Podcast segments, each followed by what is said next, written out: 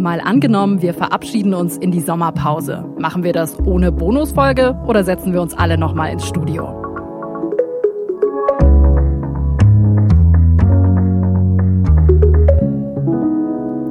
Hallo, ich bin Birte Sönnigsen und dieses Szenario muss ich gar nicht erst aufmachen. Es gibt auch keine Tagesschau-Meldung, kein Best und kein Worst Case, weil die Antwort, die ist eindeutig. Bevor wir uns in die Sommerpause verabschieden, gibt's natürlich traditionell die ein bisschen andere mal angenommen Folge. Und deswegen haben wir uns hier auch verteilt auf zwei Studios im ARD Hauptstadtstudio und alle sind am Start. Moin, Justus Kliss. Ja, hallo, auch von Vera. Moin, Marcel hier. Und hallo, hier ist Christine. Das waren natürlich nicht ganz alle, weil einer aus dem Team fehlt tatsächlich. Der ist nämlich gerade nicht in Berlin, macht aber auch keinen Urlaub. Hallo, hier ist Markus, aber leider nicht mit euch im Studio heute, denn ich bin unterwegs, jetzt wo wir diese Folge aufzeichnen. Ich begleite die deutsche Entwicklungsministerin Svenja Schulze auf einer politischen Reise, um darüber zu berichten.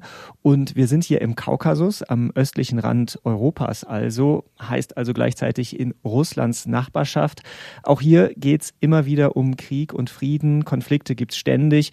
Auch über den Ukraine-Krieg wird hier viel gesprochen, denn Länder wie Georgien und Armenien, wo ich jetzt war und bin, auch da übt Russland Druck aus, politisch, wirtschaftlich und auch militärisch. Und deshalb spielt man auch hier im Kaukasus Szenarien durch. Also zum Beispiel mal angenommen, Russland will nicht nur in der Ukraine, sondern auch im Kaukasus seinen Machtanspruch durchsetzen. Da machen sich viele Menschen Sorgen. Also auch wenn ich heute nicht selbst dabei sein kann, mal angenommen ist irgendwie auch hier im Moment auf meiner Reise ständig ein Thema. Also das heißt, mal angenommen, nehmen wir immer irgendwie mit. Und auch ein anderes Thema, was gerade Markus begleitet, begleitet auch uns schon seit mehreren Wochen und Monaten leider der russische Angriffskrieg gegen die Ukraine. Und damit wären wir im Prinzip auch schon beim Thema dieser ein bisschen anderen Folge. Wir hatten uns den Abschied vor der Sommerpause sicher auch ganz anders vorgestellt. Und auch die letzten Monate, da geht's uns genauso wie dem Vizekanzler Robert Habeck. Endlich mal wieder ein Sommer, trotz Sommerwelle und noch nicht überstandener Pandemie. Aber man hat wieder das Gefühl, man kann einigermaßen unbeschwert unterwegs sein. Man kann wieder Feste feiern. Die Biergarten haben offen. Wer wollte nicht den Sommer einfach genießen? Und wir machen uns Gedanken über den nächsten Winter. Einfach mal den Sommer genießen, das wäre schön gewesen. Aber wir, damit meint Robert Habeck, das Wirtschaftsministerium, die Bundesregierung, die spielen da ihre eigenen kurzfristigen Zukunftsszenarien durch mit Blick auf Gas, aufs Heizen, auf Lebensmittelpreise, auf Sprit. Und es ändert auch für uns was. Wir gucken jetzt nicht mehr nur im Sommer aufs Thermometer oder auf Inzidenzen, da haben wir uns ja eigentlich schon dran gewöhnt. Corona ist ja immer noch da, sondern plötzlich auch auf Füllstände von Gasspeichern. Justus, damit hättest du Anfang des Jahres wahrscheinlich auch nicht gerechnet? Nee, also Gas war ja irgendwie diese ach, Brückentechnologie und äh, dass ein Land uns jetzt so in der Zange hat, das ist schon ziemlich unangenehm zu sehen, dass die politischen Entwicklungen der letzten Jahre so in die falsche Richtung gegangen sind und das jetzt für viele Leute bedeutet, dass sie ganz schön viel draufzahlen müssen. Und das wird schon zu echt zu sozialen Verwerfungen führen. Gas war auch Thema in manchen unserer Szenarien. Mehr als 80 haben wir übrigens inzwischen durchgespielt. Wow. Eins stand hier nicht auf dem Zettel, nämlich mal angenommen, Russland greift die ganze Ukraine an. Hättet ihr euch vorstellen können, dass das Szenario mal Realität wird, Vera? Wahrscheinlich auch deshalb nicht, weil das irgendwie nicht zu unserer Lebensrealität gehört hat. Ne? Also natürlich hat es immer Kriege gegeben und es ist auch irgendwie falsch zu sagen, in Europa hat es ewig keinen Krieg gegeben. Also da werden die Menschen aus Bosnien und Serbien und dem ehemaligen Jugoslawien sicherlich auch was anderes sagen. Aber dass das jetzt wieder so nah an einen ranrückt und ja doch auch so schnell eskaliert. Also klar, wenn man dann zurückguckt und auf die Krim-Annexion und so weiter, denkt man sich, okay, hätte man nicht vielleicht doch die Augen schon viel eher öffnen müssen. Aber das ist ja allen nicht so gut gelungen. Also da sind Zukunftsszenarien eben manchmal auch einfach überraschender. Plötzlich war vieles anders, auch hier im politischen Berlin.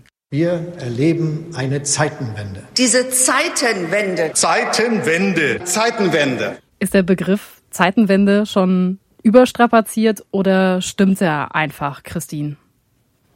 Hm, also jetzt, wo ich das alles nochmal höre, glaube ich, es ist auf jeden Fall der Begriff des Jahres. Das würde ich jetzt schon mal sagen.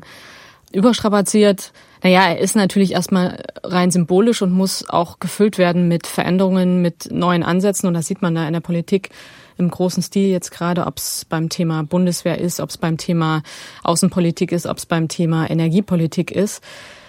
Aber da ist so wahnsinnig viel in Bewegung, dass ich sage, nee, wir sind schon mittendrin und man kommt an diesem Begriff im Moment nicht vorbei. Also ich kann ihn schon noch hören, aber wahrscheinlich ist viel spannender, wie es dann in der näheren Zukunft dann auch aussieht, was sich noch alles verändert. Im Guten, vielleicht auch im Schlechten, muss man mal schauen. Statt in die Zukunft springen wir jetzt aber erstmal einmal zurück in die Zeit vor der Zeitenwende, nämlich in eine der allerersten Folgen, die wir bei mal angenommen gemacht haben. Und da ging es tatsächlich um das Thema Waffen.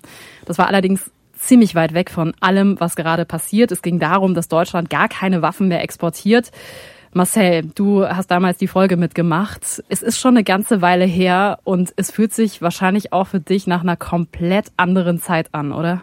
Total. Ich habe direkt vor unserer Aufzeichnung nochmal reingehört und alleine mich zurückzuversetzen in diese Zeit, als ja, ich recherchiert habe, wie das mit den deutschen Panzern so ist, wo die in die Welt hingeliefert werden und zu sehen, Leopard, Marder, äh, wie die alle heißen, das waren damals für mich Fremdworte. Ich hatte mit dem Thema kaum zu tun vorher und jetzt ist es einfach normaler Teil der öffentlichen Debatte. Das wird auf den Fluren überall in Deutschland irgendwie besprochen. Und das ist schon verrückt zu sehen, wie anders die Debatte jetzt ist. Wirklich auch Zeitenwende in der Art, wie wir über Krieg und Waffen sprechen. Das zeigt eindeutig, wie sich der Diskurs und das auch in kürzester Zeit ja verändert hat, ne? Total. Und auf der einen Seite macht es mir persönlich immer noch ein mulmiges Gefühl, so über Waffen zu sprechen, als wenn es das Normalste der Welt wäre. Auf der anderen Seite muss man natürlich auch sagen, aktuell ohne Waffen aus dem Westen und auch aus Deutschland könnte sich die Ukraine natürlich nicht verteidigen gegen Russlands Angriff und wäre dem komplett ausgeliefert.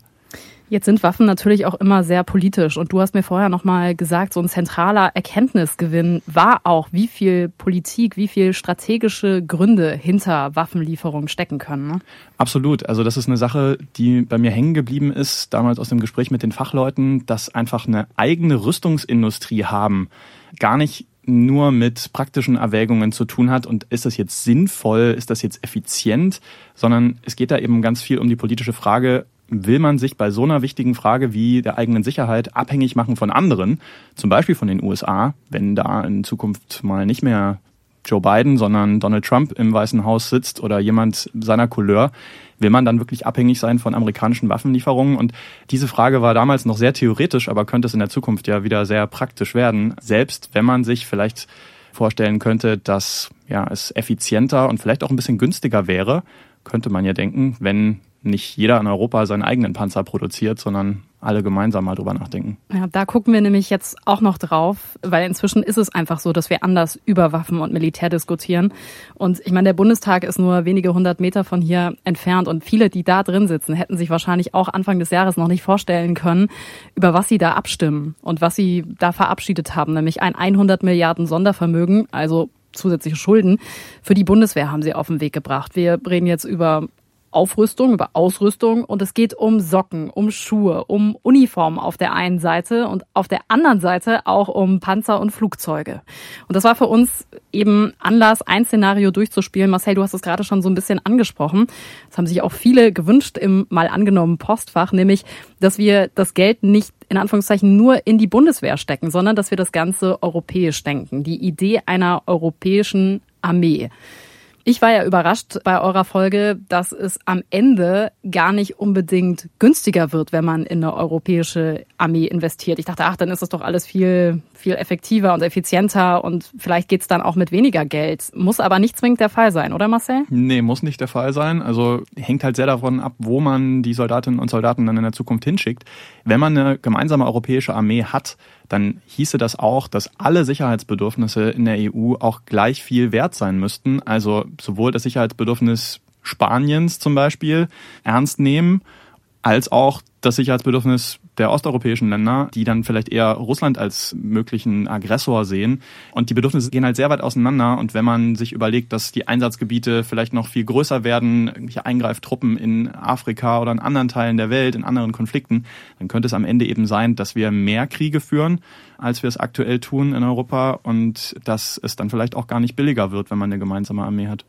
Ich finde es aber auch schön, dass ihr nicht nur auf die ganz großen Punkte geguckt habt, sondern auch na, auf Kleinigkeiten oder das, was im ersten Moment als Kleinigkeit erscheint, nämlich was essen die denn da eigentlich oder was für eine Uniform tragen die? Also wenn man das jetzt, also es ist wahrscheinlich komplett falsch, das zu übertragen, aber ich habe mir vorgestellt, hier die Bundesliga, da machen wir eine Mannschaft raus und plötzlich müssen alle Schalker in Schwarz-Gelb antreten oder so, fänden die wahrscheinlich auch nicht so gut. Also es sind die großen Fragen, aber auch die kleinen praktischen, die ihr da beleuchtet habt. Und ohne Mampf kein Kampf, das Entscheidende. Also das Essen ist nicht zu europäisieren, hat uns auch unser soldatischer Experte gesagt und da könnte der große große Knackpunkt bei der EU-Armee liegen. Ohne Mampf kein Kampf. Klingt lustig und ich würde an der Stelle sagen, bei der europäischen Armee wird auf jeden Fall für genug Nahrung gesorgt sein.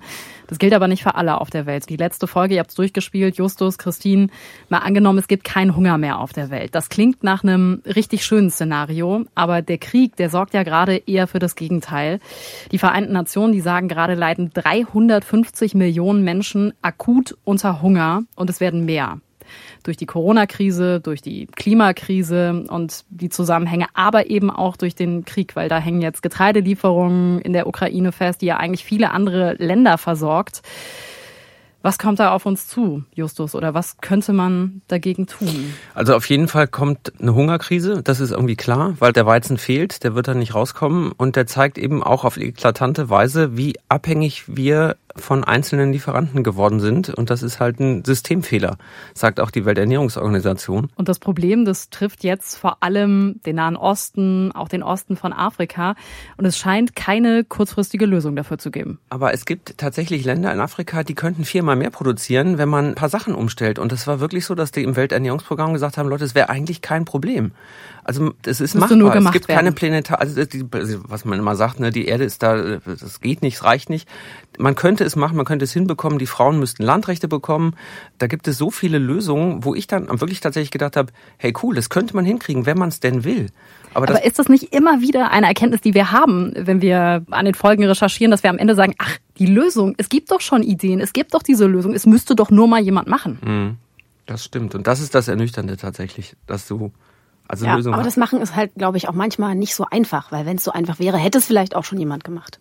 Ja, es gibt so viele andere Interessen, die dahinter liegen. Ne? Also große Konzerne zum Beispiel. Man muss doch viel bewegen in so einem großen System manchmal. Das zeigt wieder, wie komplex die einzelnen Themen und die einzelnen Aspekte sind und wie vieles miteinander zusammenhängt. Und auch wenn wir weiter auf den russischen Angriffskrieg auf die Ukraine und seine Folgen gucken, dann sind die Sorgen in vielen Bereichen größer geworden. Auch, dass es zu Hackerangriffen kommen kann, müssen wir uns eigentlich Sorgen machen, dass russische Hacker vielleicht auch unsere Infrastruktur hier lahmlegen könnten.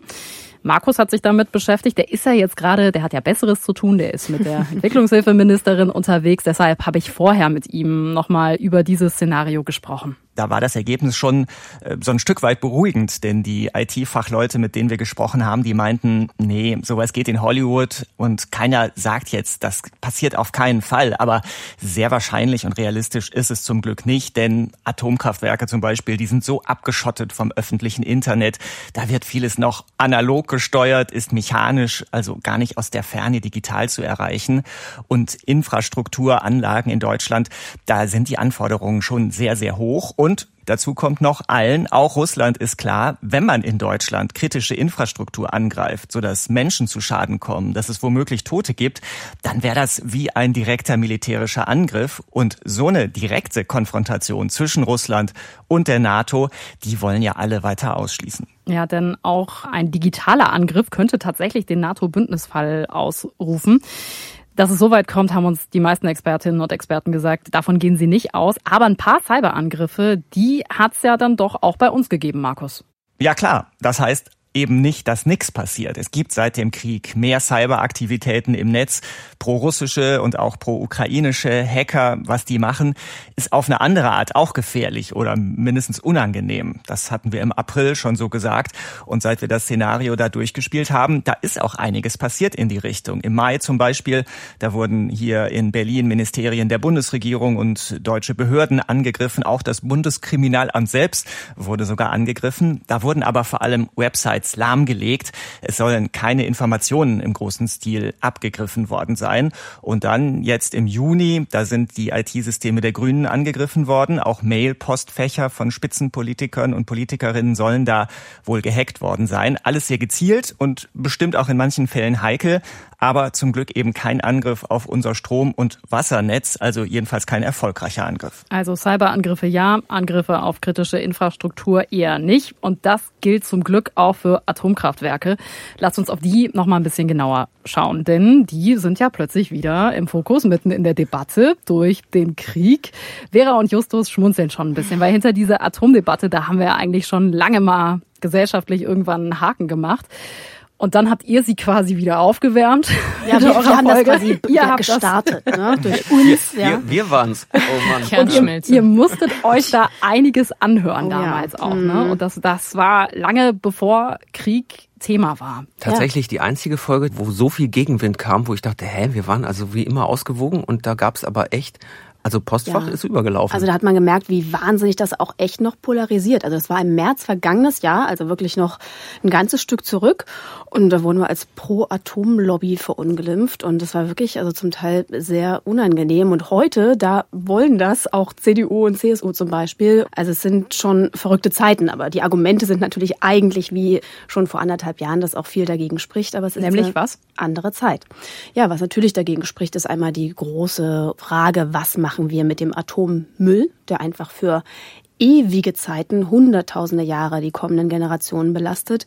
Es gibt natürlich auch immer die Sorge vor einem großen Gau, wie in Fukushima, was dazu geführt hat, dass wir auch in Deutschland gesagt haben, wir fahren das alles herunter. Und dann gibt es die ganz konkreten Dinge, dass eben zum Jahresende die allerletzten drei Atomkraftwerke nun auch noch heruntergefahren werden sollen und alles daraufhin ausgerichtet ist.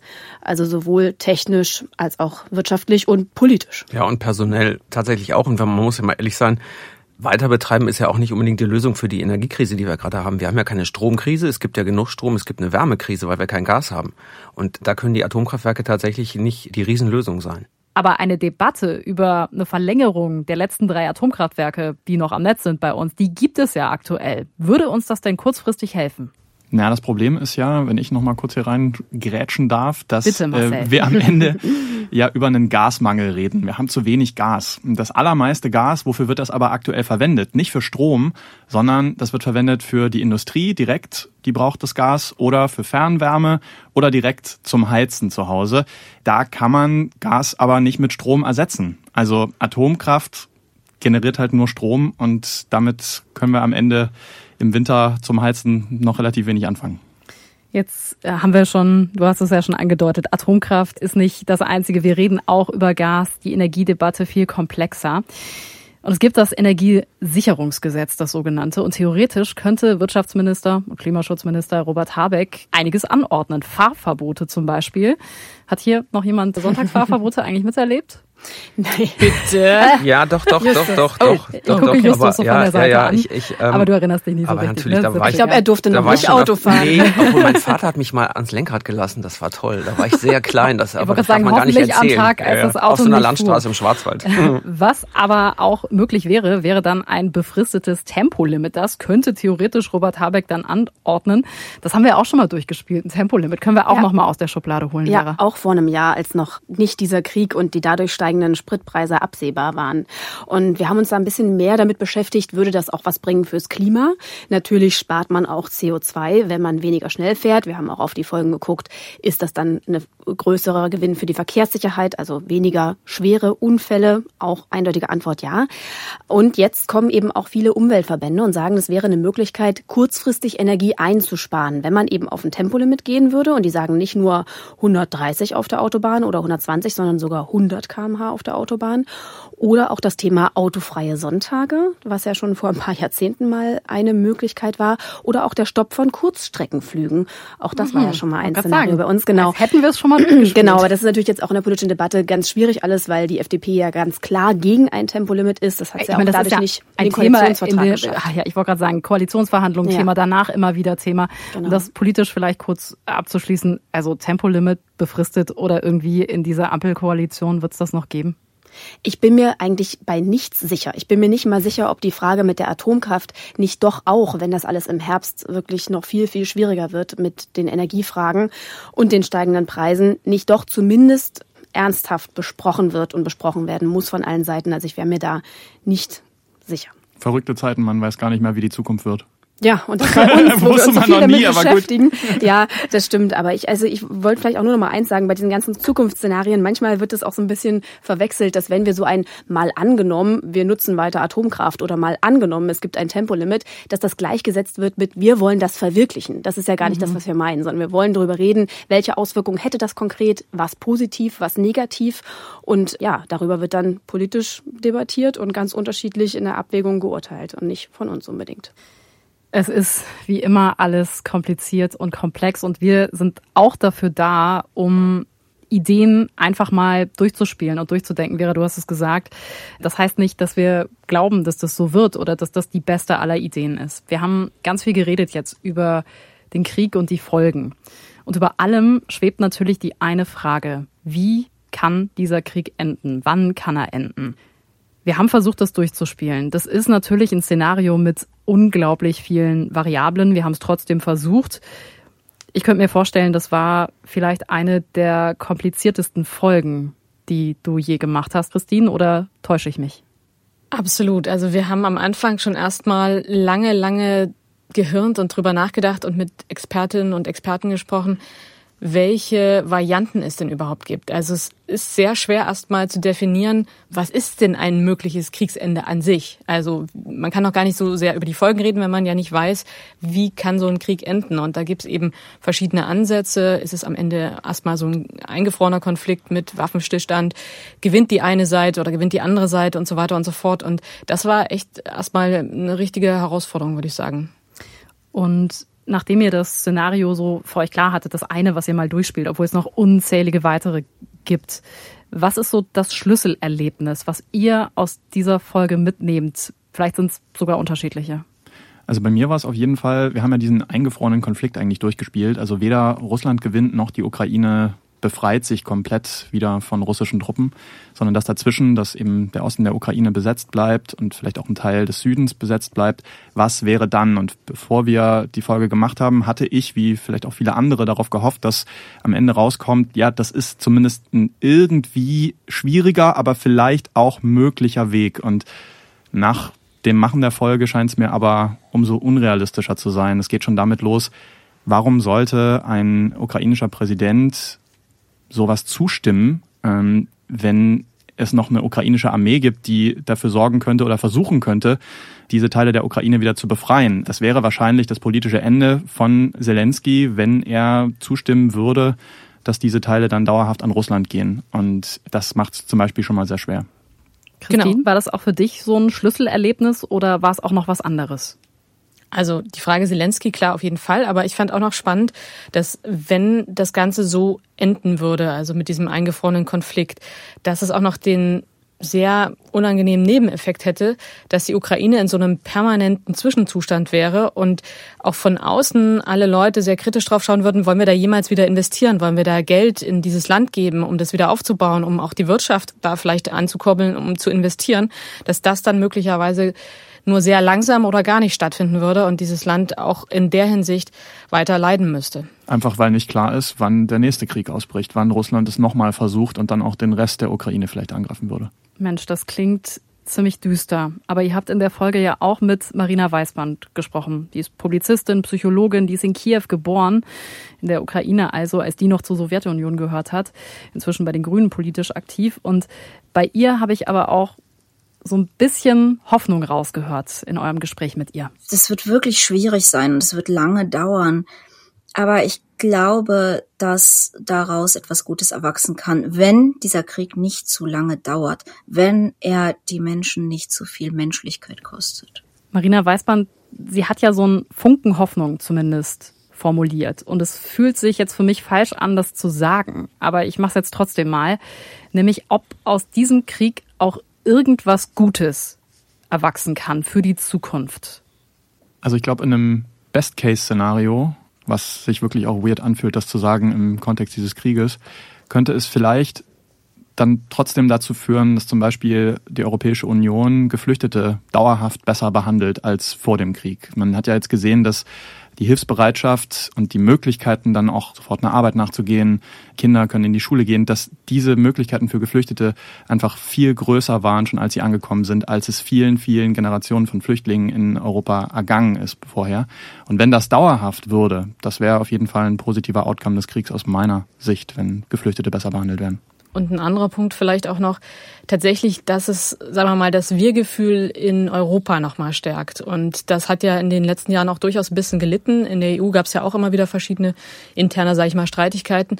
Und im besten Fall, aber wie gesagt auch nur im besten Fall, rücken jetzt durch diesen schrecklichen Krieg die Europäer auch näher zusammen und gehen vielleicht auch dann, ich sag mal, pfleglicher miteinander um. Vielleicht. Ich finde es gut, dass ihr Best-Case-Szenarios formuliert habt, weil Worst-Case haben wir ja schon eine Menge gehört heute. Wir haben gesprochen über Krieg und die Folgen. Die Klimakrise war Thema, Corona. Was für eine Zeit, was für eine Gegenwart. Und wir gucken mit unseren Szenarien ja gerne in die Zukunft. Und ich bin auch ein Riesenfan des Best-Case-Szenarios und gucke gerne positiv in die Zukunft. Aber mit was für einem Gefühl geht ihr jetzt in diese Sommerpause und blickt in die Zukunft, Justus? Also ich hoffe erstmal, dass wir durch Corona irgendwie durchkommen und dass wir tatsächlich das, was Robert Habeck vorhin sagte in dem O-Ton, wir wollen doch mal so einen Sommer haben, der mal irgendwie Sommer ist, so wie früher. Also ähm, das ist so die, Liebe Grüße äh, die, an die Sommerwelle. Die, die Hoffnung, die ich habe, aber ich stelle bei mir fest, dass ich jetzt wirklich, damit der Sommerurlaub auch stattfindet, echt viel Maske trage und aufpasse und total den Kindern auch sage, Leute, wir wollen doch in Urlaub fahren, denkt bitte dran. Und das nervt mich schon wieder. Aber ähm, ich hoffe, dass wir, ja, ich meine, das ist ein Luxusproblem, dass wir erholt wiederkommen, aber das ist tatsächlich so in meiner kleinen Welt meine Hoffnung. Und in deiner kleinen oder größeren Welt, Vera? ja, man guckt schon auch ein bisschen ungewiss dann in den Herbst, ne? weil man sich fragt, wie wird das dann weitergehen mit der Energie und was wird das für unsere Gesellschaft bedeuten?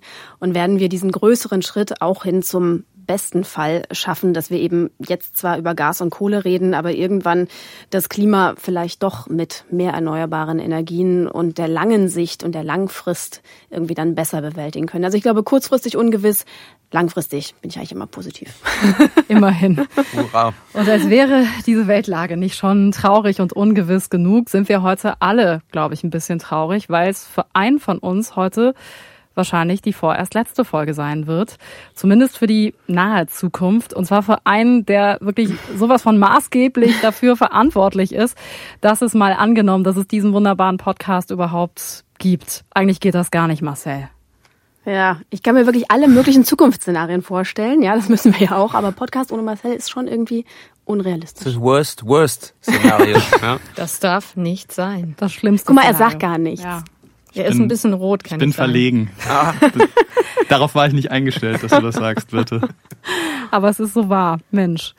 Wir werden dich sehr, sehr vermissen. Als es jemand, der sehr dir. genau in die Themen reinguckt und wirklich tollen Blick in die Zukunft hat und irgendwie uns alle auch zusammengehalten. Als Team mitgerissen hat, so dass wir tolle, hoffentlich Podcast-Folgen für euch machen konnten. Wir verabschieden uns jetzt erstmal Was alle. Wir weitermachen. Das machen wir weiter. Wir verabschieden uns nämlich jetzt nur in die Sommerpause mit dieser Bonusfolge, freuen uns auch über Post im Urlaub, aus dem Urlaub an mal angenommen tagesschau.de.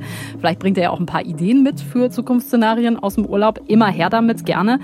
Trotz allem wünschen wir euch natürlich einen wunderbaren Sommer, sagen bis bald und ich finde, heute muss das letzte Wort Marcel gehören, auch wenn ich ihn damit jetzt komplett überfahre.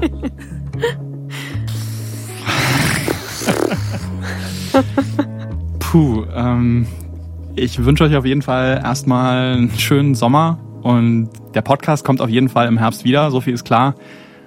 Und ich vielleicht irgendwann auch, manchmal gibt es ja auch ein Comeback. Ja, yeah, bitte! Auf jeden Fall. Das wäre eine gute Zukunft.